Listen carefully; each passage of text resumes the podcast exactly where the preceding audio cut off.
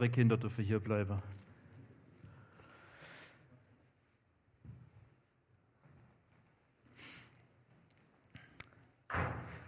Ich freue mich, dass ich da sein darf hier bei euch. Ich habe es schon gesagt, ich war schon zweimal hier im Haus, zumindest im letzten Jahr. Einmal hier für einen Jugendgottesdienst und einmal zu Gast im Jugendbund. Jetzt mal hier bei euch im Gottesdienst zu Gast zu sein, freut mich sehr. Und ich habe euch ein Thema mitgebracht, wo ich äh, ganz ehrlich äh, vor einigen Wochen in der Dienstbesprechung zu meinen lieben werten Kollegen, also zum Sven, Chris und Co. gefragt habe, macht es Sinn, über Geld zu sprechen? Macht es Sinn, über Geld zu sprechen nach dem Wunder, das ihr Schopfloch erleben durftet?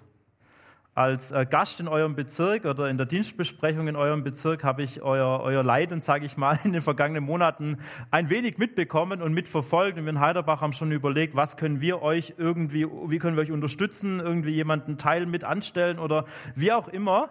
Ähm, und als dann wir im Januar oder ich das erste Mal dann bei der Dienstbesprechung dabei war und dann gehört habe, Halleluja oder auf Markus, Markus, doch, Markus Cool, gell? Deine E-Mail von Michael Helper zugeschickt bekommen habe, hey, das Geld ist zusammengekommen, habe ich gedacht, wow, richtig stark bei allem Schweren, das ihr ähm, durchlitten habt in den vergangenen Wochen, also vor dem Jahreswechsel. Richtig Hammer, dass Gott euch versorgt hat oder euch bewegt hat, muss man dazu sagen, eure Herzen bewegt hat und die, Hirsch, die Hirschweiler, da war ich heute Morgen mit dieser Predigt und wer auch sonst so seinen Teil dazu gegeben hat, dass das Geld zusammengekommen ist. Und äh, trotzdem hat Sven gesagt, nee, nee, die Reihe zum Thema Geld, die machen wir. Und ich darf euch heute mit hineinnehmen und habe den Titel gewählt, Money, Money, Money. Wer muss da an ABBA denken? Hand hoch. Okay. Wer hat zu, zu der Musik in der Disco getanzt? Oh, da darf man sich vielleicht noch outen oder nicht, weiß nicht. Manch jemand, ah, sehr, sehr mutig, ihr Alten kennt ja, äh, Jungen kennt ja ABBA, Entschuldigung. Schon mal gehört? Achso, ich hier vorne, ihr seht ein bisschen älter aus, ich gehe ganz nach hinten. ABBA schon mal gehört? Sorry, nicht persönlich nehmen, gell? ABBA schon mal gehört? Gut.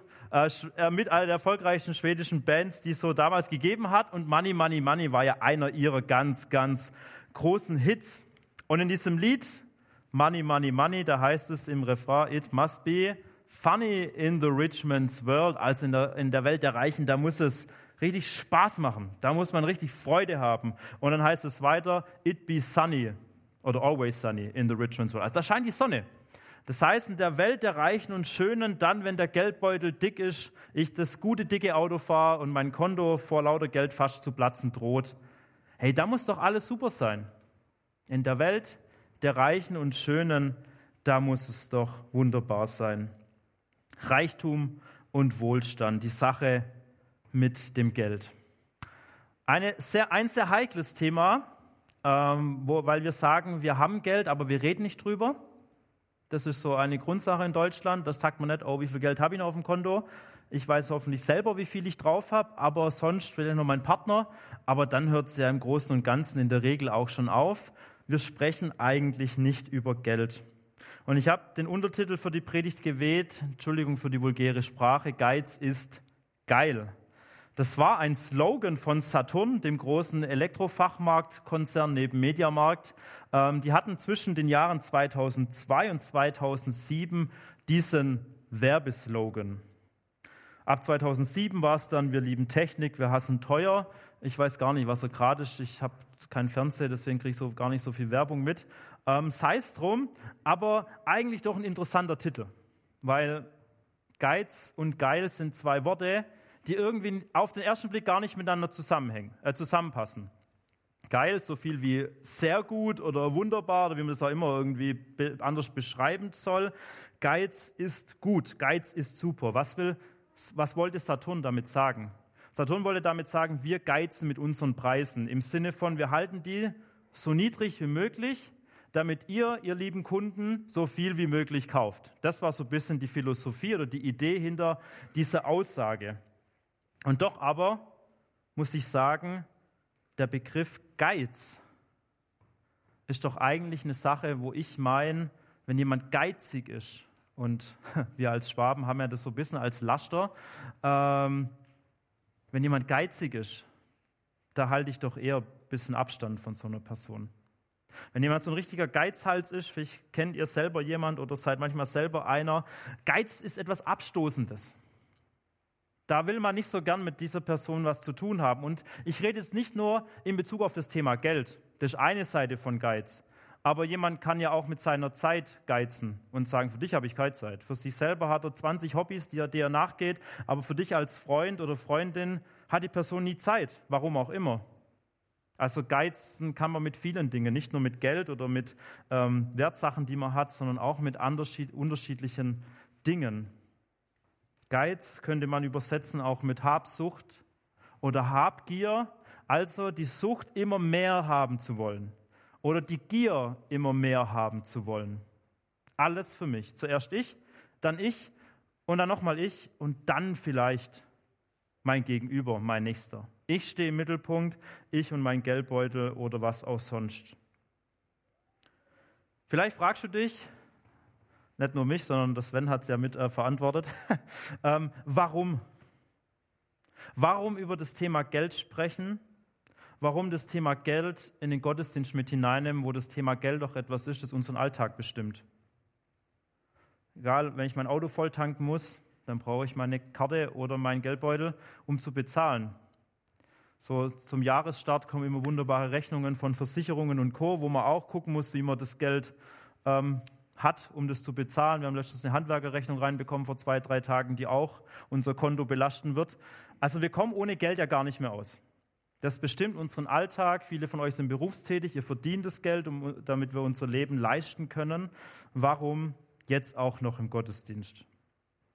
Ich sage mal so, das Thema Geld ist nach meiner Einschätzung in der Bibel kein Randthema. Das Thema Geld ist nicht so irgendwie ein Thema, wo man sagt, es kommt halt zweimal in der Bibel vor, lass mal drüber nachdenken, sondern so grob könnte man sagen, es gibt circa 700 Stellen in der gesamten Bibel, die sich mit dem Thema Geld, Besitz, Reichtum, Armut, also die komplette Bandbreite, sich damit beschäftigt. Und das fängt im Alten Testament an und hat natürlich auch bei Jesus einen großen Platz eingenommen. Viele seiner Gleichnisse greift er in irgendeiner Form Bilder aus dem Finanzwesen auf. Es ist also ein Thema, das doch sehr, sehr oft vorkommt. Und eine Aussage möchte ich am Anfang ähm, vorne hinstellen, weil das sehr wichtig ist. Denn wir sprechen oft davon, dass Geld grundsätzlich eher schlecht ist. Das ist eher so eine Grundding. Wir sehen oft die Gefahren und haben auch so ein bisschen dieses Bild. Aber wenn man die Bibel hineinschaut, könnte man sagen, dass Geld zunächst mal völlig neutral zu bewerten ist. Geld, Besitz ist etwas völlig Neutrales. Die spannende Frage, die sich stellt, ist, was du mit diesem Geld machst oder mit diesem Besitz. Oder ich mag es zuspitzen, nicht was du mit diesem Geld oder dem Besitz machst, sondern was das Geld mit dir macht. Geld ist biblisch betrachtet neutral. Es gehört zu dieser Welt dazu. Besitz gehört zu dieser Welt dazu. Aber die spannende Frage ist, was du mit deinem Besitz und deinem Geld machst, oder um es zuzuspitzen, was dieses Geld mit dir macht. Und da merken wir, Geld, Besitz, Reichtum, das hat Macht. Ob wir uns dem so bewusst sind oder nicht. Aber es hat Macht über mein und dein Leben. Und deswegen lohnt es sich, über dieses Thema nachzudenken. Und ich finde es stark, dass ihr das hier jetzt in eurem Bezirk machen werdet. Ähm, ich habe in Heiderbach das auch schon ein bisschen durchgekaut, dieses Thema, und ähm, kann es als großen Gewinn aussprechen und wünsche mir, dass das heute bei euch auch ähm, so rauskommt. Ich habe euch zwei Verse mitgebracht zum Auftakt dieser Predigt, bevor wir in den Haupttext einsteigen, die ich euch mal lesen möchte. Das ist in Lukas 16, die Verse 10 und 11. Das sagt Jesus folgendes. Wer in den kleinsten Dingen zuverlässig ist, ist es auch in den Großen. Und wer in den kleinsten Dingen unzuverlässig ist, ist es auch in den Großen. Wenn ihr mit dem Geld, an dem so viel Unrecht haftet, nicht zuverlässig umgeht, wer wird euch dann das wirklich Wertvolle anvertrauen? Diese beiden Sätze sagt Jesus, nachdem er ein Gleichnis erzählt. Er erzählt ein Gleichnis von einem Verwalter, der die Aufgabe hat, für seinen Herrn das Geld zu verwalten. Und dieser Verwalter hat die folgende Aufgabe. Sein Herr hat Schuldner, die seinem Herrn quasi Geld schulden und dies aber noch nicht zurückbezahlt haben. Und der Verwalter überlegt, wie kann ich dieses Problem lösen, meinem Herrn eine Hilfe sein. Und so kommt er auf die Idee, hey, ich tue den Leuten so eine Teilschuld erlassen, damit sie die Möglichkeit haben, das zurückzubezahlen. Und dann geht er zu dem ersten, der schuldet seinem Herrn 100 Silberstücke, sagt, komm, streich die 100 durch, mach 80 draußen. So geht er zu zwei, drei, drei sind's, drei verschiedenen Schuldnern und reduziert quasi ihre Schulden. Und es wird nicht genau berichtet, ob diese dann das Geld ausbezahlen oder nicht. Auf jeden Fall kommt der Herr zu ihm und sagt mal, lieber Verwalter, hey, du hast richtig gut nachgedacht. Der lobt seinen, seinen Verwalter, dass er auf die Idee gekommen ist, die Schulden zu reduzieren, damit er vielleicht eher das Geld bekommt. Also er wird, rückt ihm quasi ein gutes Licht. Und nach diesem Gleichnis kommen diese beiden Verse.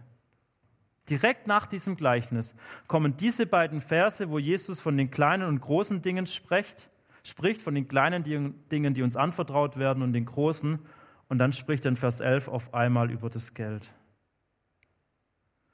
Kann es sein, dass wenn ich Jesus hier richtig verstehe, dass er sagt, dass unser Umgang mit Geld ein Gradmesser ist für mein geistliches Leben? Verstehe ich Jesus hier richtig, dass er sagt, wenn wir es nicht lernen, mit dem kleinen Geld umzugehen, weil es ja viel wichtigere Dinge in diesem Leben gibt, wenn ich das nicht auf die Kette bekomme, dass ich dann nicht in der Lage bin, mit dem wirklich Wertvollen umzugehen, ja geschweige denn es anvertraut zu bekommen. Kann es sein, dass Jesus sagt, hey, so wie du mit deinem Geld umgehst, ist ein Zeichen dafür, wo du glaubenstechnisch stehst?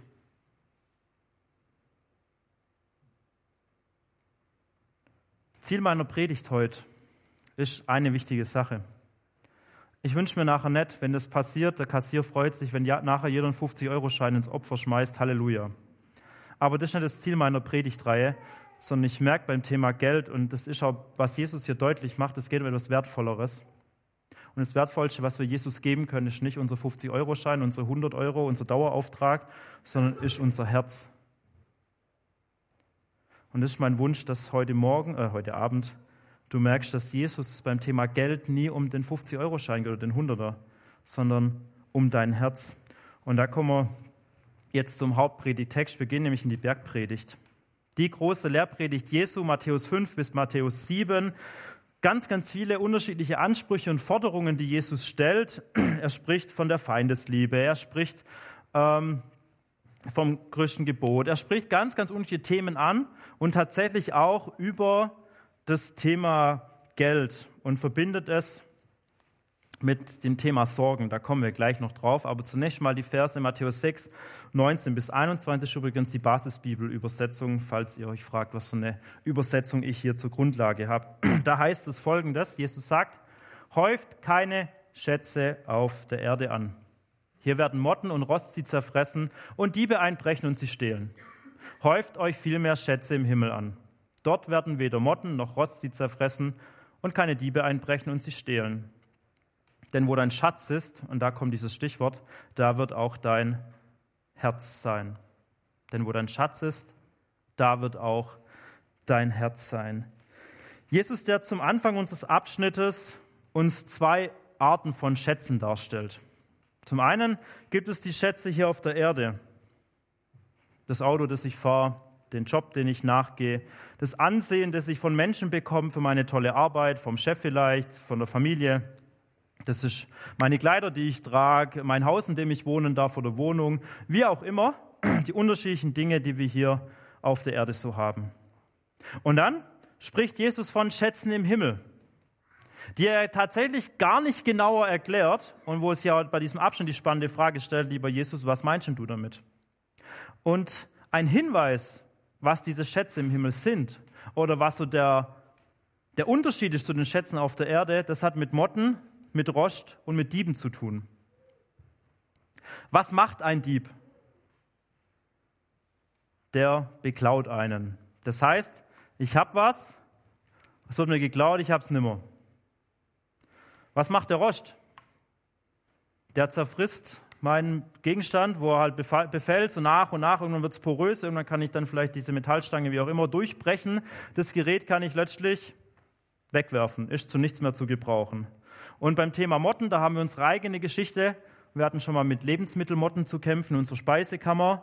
Ähm, hier meint Jesus wahrscheinlich eher ähm, Textilmotten, Kleidermotten gibt es ja auch in unseren Kleiderschränken manchmal. Wir hatten mit Lebensmittelmotten zu kämpfen und ich muss sagen, ey, wirklich eklig. Wirklich eklig, wenn die dann so in jedem in jeder Kiste drin sind, in jeder Verpackung, dann machst du so ein Mehl auf, öh, Würmer zumachen, wegwerfen. Also wirklich, wir mussten unsere komplette Speisekammer so ziemlich ausmischten und ähm, gucken, wie wir dann alles in Boxen neu verpacken, haben dann Tupperboxen bestellt und und und, damit die Sachen jetzt alle quasi luftdicht verpackt sind. Ähm, große Plage, Motten, die zerfressen das. Die machen das Zeug, was du hast, in dem Fall sind es Kleider bei Jesus, bei uns waren die Lebensmittel, machen die kaputt und du kannst sie wegwerfen. Und das sind die Schätze, die wir hier auf unserer Erde haben. Mein Auto muss ich regelmäßig reparieren lassen. Verliert A an Wert und irgendwann fällt es halt ganz auseinander. Mein Auto hat noch bis Sommer TÜV, so lange soll es noch halten. Ich hoffe, dann, dann darf es auseinanderfallen. Das kriegt keinen mehr. Das ist hinüber. Ich brauche neues. Unsere Haushaltsgegenstände, unser Smartphone, Tablet, was auch immer. All das vergeht, es geht kaputt. Aber es sind ja nicht nur die Dinge, die wir haben, auch wenn wir um uns herum schauen, diese Welt. Dinge kommen und gehen. Und zu guter Letzt ja auch wir selber. Auch wir sind vergänglich. Unser menschlicher Körper ist vergänglich. Wir werden älter, da zwickt es auf einmal, da tut was weh, ich bin immer so sportlich, wie ich mal war. Das gehört zum Leben dazu. Das ist das, was die Schätze auf dieser Erde ausmachen. Die gehen irgendwann. Und die können wir auch nicht mit in den Himmel mitnehmen, sondern die bleiben alle hier wenn sie so lange überhaupt bestehen. Und Jesus spricht davon, sammelt euch Schätze im Himmel. Was sind jetzt nun die Schätze des Himmels? Gut, es sind Dinge, die nicht vergänglich sind. Dinge, die nicht irgendwann kaputt gehen, nichts mehr gelten, sondern Dinge, die, ich formuliere es so, eine, e, eine, eine Ewigkeitsrelevanz haben. Dinge, wo ich weiß, die zielen auf die Ewigkeit hin. Und da mag ich mal alle Mitarbeiter hervorheben. Ihr, die euch in der Jungschar, im Teenkreis, im Jugendbund, in der Kinderstunde, im Kinderprogramm oder sonst irgendwo einbringt, bei Bibel und Pretzel hier oder, oder, oder. Das sind für mich Schätze im Himmel, weil ihr investiert in Menschen, damit diese Menschen Jesus kennenlernen. Damit diese Menschen in ihrem Leben verstehen, dass es mehr ist, als nur Schätze auf der Erde zu haben. Oder es ist das Geld, das ihr investiert in Gottes Reich und das ihr zusammen erleben durftet jetzt zum Jahresende, wie Gott versorgt. Den Dauerauftrag, den ihr hier in eure Gemeinde investiert oder in die Mission hinein, wo es sagt, mir ist es wert, dass andere Menschen sich für das Reich Gottes einsetzen können. Das ist aber vielleicht auch der Anruf bei deinem Nachbar, der gerade krank ist und wo du weißt, hey, dem kann ich oder ihr kann ich was Gutes tun. Das sind Schätze mit Ewigkeitsperspektive. Oder, wie es Jesus formuliert, Schätze im Himmel. Jesus sagt, da wo dein Schatz ist, da wird auch dein Herz sein. Und das Herz beim Hebräer, nicht nur der Ort des Gefühls, so wie bei uns heute, unserem europäischen Denken, nein, sondern auch der Ort des Denkens. Also das passiert gar nicht im Kopf beim Hebräer, sondern es hat seinen Ursprung auch im Herzen. Also könnte man sagen, Jesus fragt dich und mich hier an dieser Stelle, hey, wonach richtest du dein Herz aus? Wonach sehnt sich dein Herz? Woran denkst du? Wofür zerbrichst du dir den Kopf? Grundsätzlich stellt uns Jesus die Frage, auch mit Blick auf das Thema Finanzen, hey, was, was ist mein Lebensfokus? Und ich habe euch dazu ein Zitat mitgebracht von Billy Graham, mittlerweile ja bei unserem Herrn, der Folgendes gesagt hat, in einem Rahmen einer Evangelisation, und das finde ich super spannend, dein Kontoauszug ist ein theologisches Dokument. Es zeigt, wen oder was wir verehren. Sehr provokant. Dein Kontoauszug ist ein theologisches Dokument, denn es zeigt, wen oder was wir verehren, also wo dein Geld hinfließt. Da hast du es schwarz auf weiß. Wo geht das Geld hin? Nur ins neue Auto und die neuen Topkleider von Adidas und Co. Oder steht da auch drin Geburtstagsgeschenk für meine Oma, der es nicht gut geht? Oder steht da auch drin Dauerauftrag Liebenzeller Gemeinschaft Schopfloch? Ja, Stehst da drin, da hast du schwarz auf weiß. Und dein Kontoauszug, den kennst du, den kenne ich ich. Eine provokante Frage die, oder Aussage, die Billy Graham hier trifft und die doch aber sehr gut auf genau diese Frage, da wo dein Schatz ist, da wird auch dein Herz sein, ähm, sehr gut passt. Nach diesem Abschnitt geht Jesus weiter in der Bergpredigt, überspringt zwei Verse und wir kommen zu Vers 24 bis 34. Und da kommt dieser bekannte Abschnitt, der sich um das Thema Sorgen dreht. Ich lese uns mal weiter. Da heißt es, niemand kann gleichzeitig zwei Herren dienen. Entweder wird er den einen hassen und den anderen lieben, oder er wird dem einen treu sein und den anderen verachten. Ihr könnt nicht gleichzeitig Gott und dem Geld dienen. Darum sage ich euch, macht euch keine Sorgen um euer Leben, was ihr essen oder trinken sollt, oder um euren Körper, was ihr anziehen sollt. Ist das Leben nicht mehr als Essen und Trinken? Und ist der Körper nicht mehr als Kleidung? Seht euch die Vögel an. Sie säen nichts, sie ernten nichts, sie sammeln keine Vorräte in Scheunen, und trotzdem ernährt sie euer Vater im Himmel. Seid ihr nicht viel mehr wert als sie? Wer von euch kann dadurch, dass er sich Sorgen macht, sein Leben auch nur um eine Stunde verlängern? Und warum macht ihr euch Sorgen, was ihr anziehen sollt? Seht euch die Wiesenblumen an. Sie wachsen, ohne zu arbeiten und ohne sich Kleider zu machen. Ich sage euch, nicht einmal Salomo in all seiner Herrlichkeit war so schön gekleidet wie eine von ihnen. So schön macht Gott die Wiesenblumen. Dabei gehen sie an einem Tag auf und werden am nächsten Tag im Ofen verbrannt. Darum wird es sich noch viel mehr um euch kümmern. Ihr habt zu wenig Vertrauen.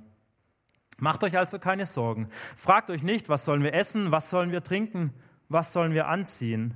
Um all diese Dinge dreht sich das Leben der Heiden. Euer Vater im Himmel weiß doch, dass ihr das alles braucht. Strebt vor allem anderen nach seinem Reich und nach seiner Gerechtigkeit. Dann wird Gott euch auch das alles schenken. Macht euch also keine Sorgen um den kommenden Tag denn der, denn der morgige Tag, genau, wird schon für sich selber sorgen. Es reicht, dass jeder Tag, da fehlt ein Textstück, Entschuldigung, seine eigene Sorge mit sich bringt oder hat.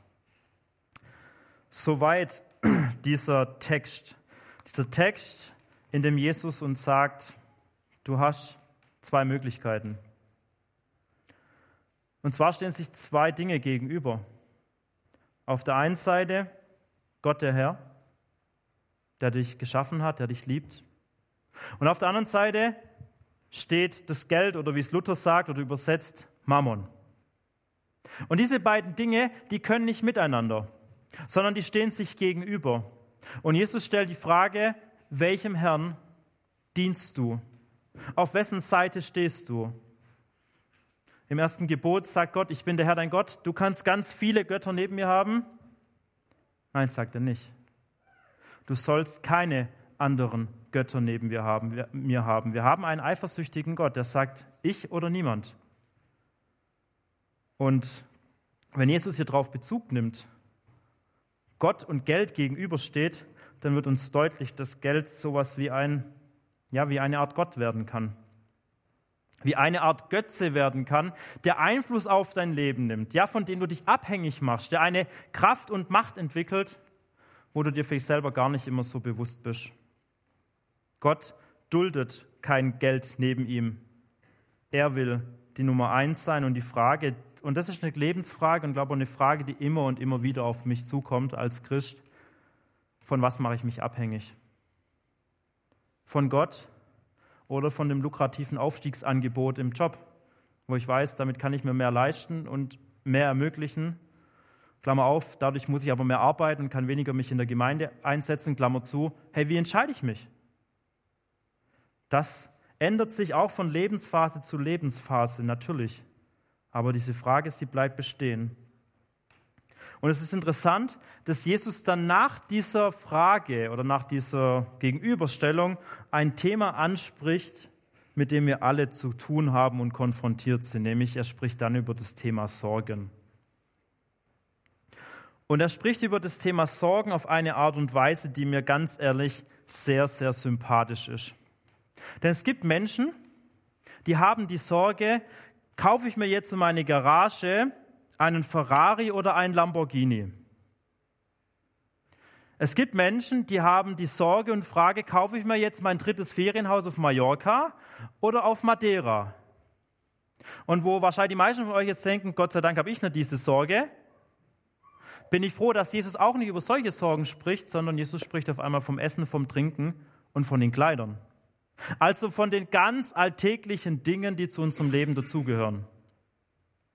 Von den ganz alltäglichen Dingen, die, die zu unserem Leben dazugehören, davon spricht Jesus hier. Er spricht von den Alltagssorgen. Und was mir aufgefallen ist beim Thema Sorgen oder wenn wir uns Sorgen machen, und das ist völlig menschlich, dann versuchen wir zu schauen, dass, dass wir durchkommen durch die Sorge. Also wir versuchen zum Beispiel, um beim Begriff Finanzen zu sein, wir versuchen zu horten und zu sammeln, damit wir irgendwie durchkommen. Und das ist irgendwie auch verständlich.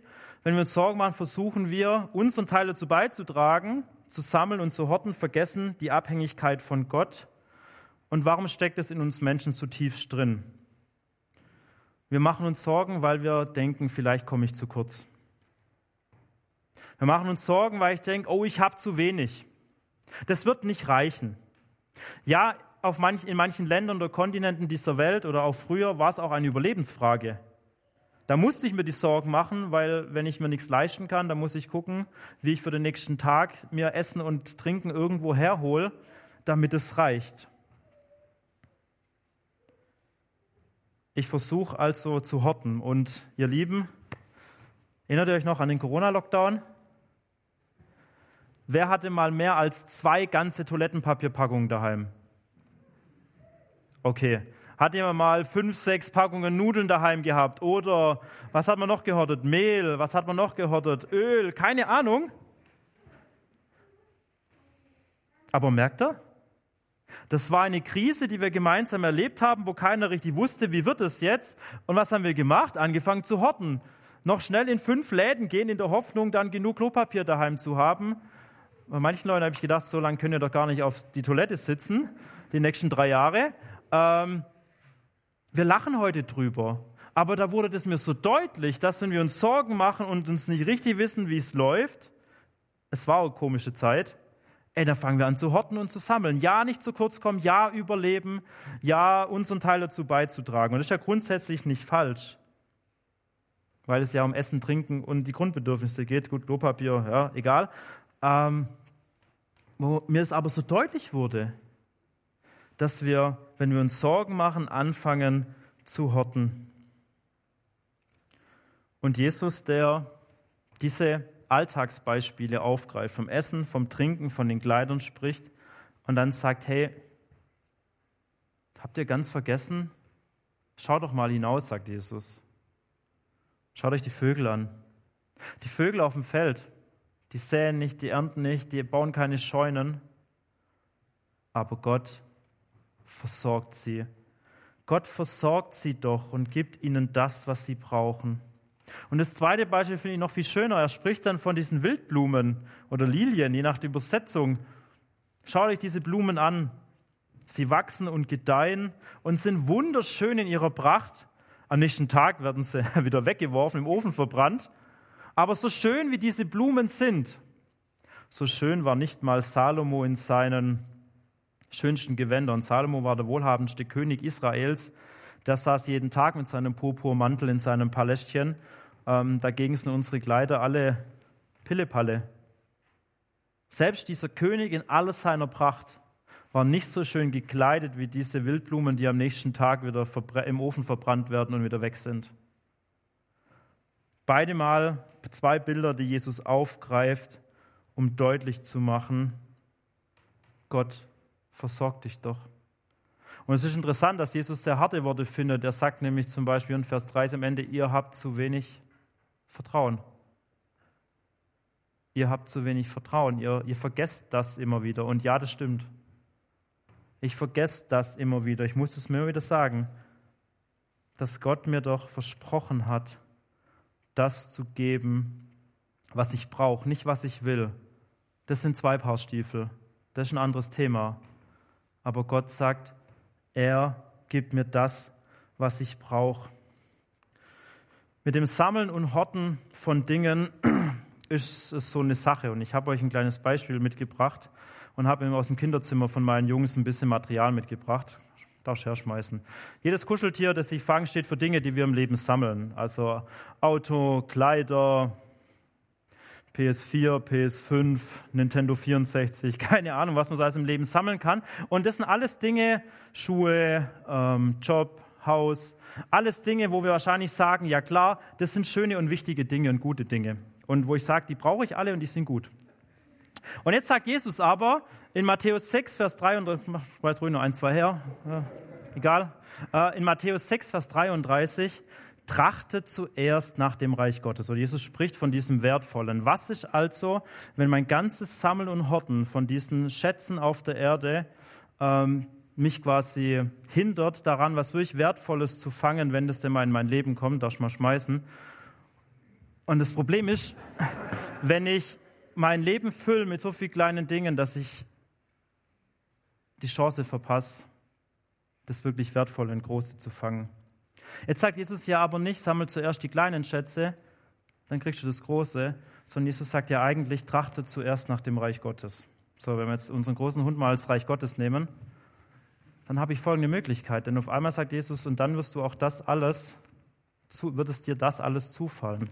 Also ich habe die Möglichkeit, wenn ich das Große in meinem Leben habe, auch die kleinen Dinge, die Jesus mir schenkt, auch auf einmal aufzunehmen. Und das ist das, was Jesus in Matthäus 6,33 sagt, wenn es darum geht, wie wir unser Leben gestalten sollen.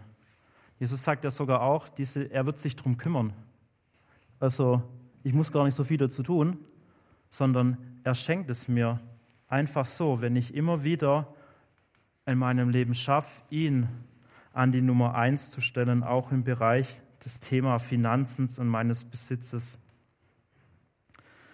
Antonio Weil von der Move Church hat Folgendes gesagt, solange Jesus nicht genug für uns ist, wird es nichts in diesem Universum geben, was jemals genug für uns sein wird.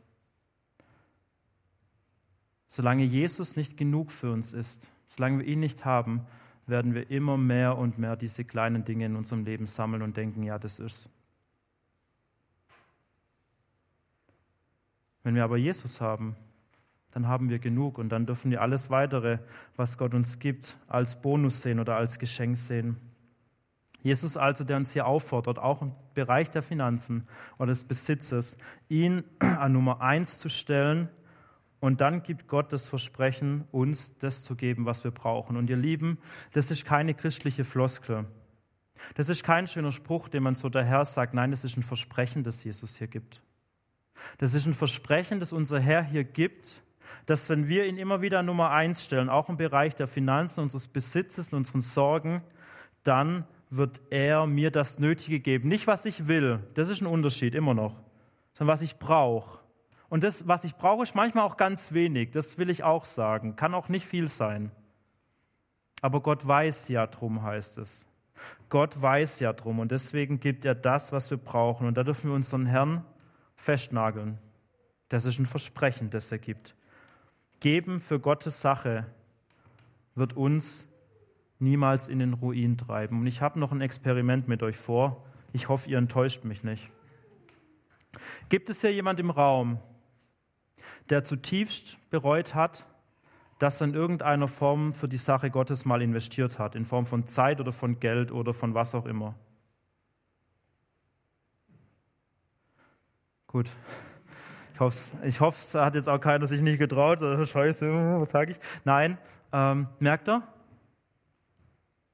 Merkt er das? Hey, Gott lässt sich nicht lumpen. Gott lässt sich nicht lumpen, wenn wir bereit sind, uns immer wieder in seine Sache zu investieren. Und das ist jetzt dann egal, ob es dein Einsatz in der Jungschau ist oder hier im Putzteam oder im Gebetsteam oder wo auch immer. Oder ob es dein Dauerauftrag ist, den du hier in eure Gemeinde oder in die Weltmission oder wo auch immer hin, hin investierst. Gott lässt sich nicht lumpen. Heißt vielleicht schon auch, dass du dann eine Zeit lang nicht jeden Sonntag deinen Sonntagsbraten essen konntest. Das kann vielleicht sein. Aber ich habe noch keinen Menschen erlebt, der sagt, ich bereue es zutiefst, dass ich in Gottes Sache investiert habe. Warum? Weil Gottes Versprechen gibt, trachte zuerst nach meiner Sache, dann werde ich dir das geben, was du brauchst. Das ist unser Gott. Und darf ich dich am Ende der Predigt jetzt fragen, auch nochmal um auf das Thema Finanzen zu gehen. Ich bin zutiefst davon überzeugt, dass Jesus interessiert ist, in deinen Finanzen mitsprechen zu dürfen, in deinem Besitz, in deiner Karriere. Ich bin davon überzeugt, dass es sich lohnt, mit ihm darüber zu sprechen und nicht zu sagen, das ist meine Sache, das ist mir völlig egal, sondern ich glaube, es lohnt sich, auch in dieser Sache mit, mit Gott unterwegs zu sein. Und auch ihn zu fragen, Herr, was kann ich geben? Wo darf ich vielleicht mehr geben? Ja, wo darf ich vielleicht auch den Glaubensschritt wagen, wenn du sagst, ich kann mehr geben, dann wirst du auch dafür sorgen, dass es passt. Auch vielleicht, wo ich nicht weiß, was das neue Jahr mitbringt, wie die Finanzlage aussieht, persönlich oder auch für euch als Gemeinde. Gott vertraut dir und mir Gaben an, Finanzen an. Und es ist, unser, ist sein Wunsch, dass wir nicht geizig sind, um wieder beim Titel vom Anfang zu sein. Den Geiz stoßt ab. Ich erlebe unseren Herrn und unseren Gott als einen großzügigen Gott. Ja, Jesus war bereit, Mensch zu werden und für dich zu sterben, also alles zu geben. Mehr Großzügigkeit geht nicht. Das hat unser Herr für uns getan und ist das, was er sich wünscht für uns persönlich, aber auch für uns als Gemeinde. Und das Großzügigkeit, was ist das, uns ausmacht? In dem, wie wir als Gemeinde leben, in dem, wie wir miteinander unterwegs sind, wie wir Gastfreundschaft leben, wie wir einander vielleicht auch mal beschenken oder wie auch immer. Jesus geht es bei dieser Sache um dein Herz. Denn wo dein Schatz ist, da wird auch dein Herz sein. Ich lade euch ein, mit mir zu beten und wer möchte, darf gern dazu aufstehen.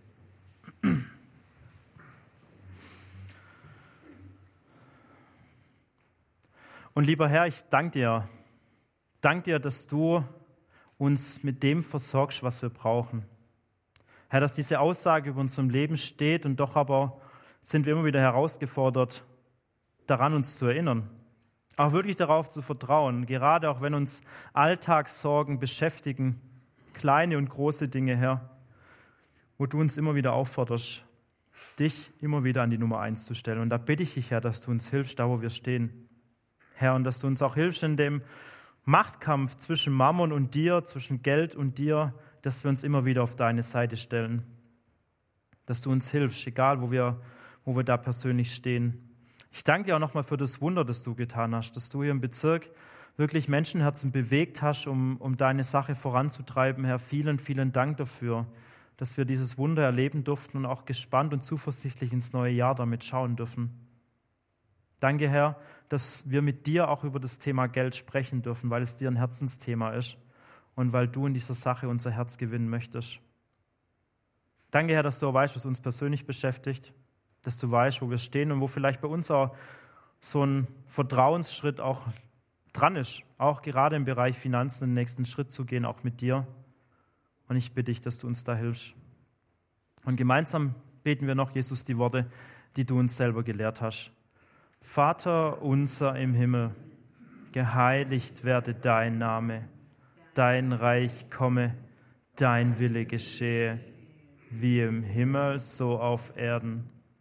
Unser tägliches Brot gib uns heute und vergib uns unsere Schuld, wie auch wir vergeben unseren Schuldigern. Und führe du uns nicht in Versuchung, erlöse du uns von dem Bösen. Denn dein ist das Reich und die Kraft und die Herrlichkeit in Ewigkeit. Amen. Ihr dürft Platz nehmen.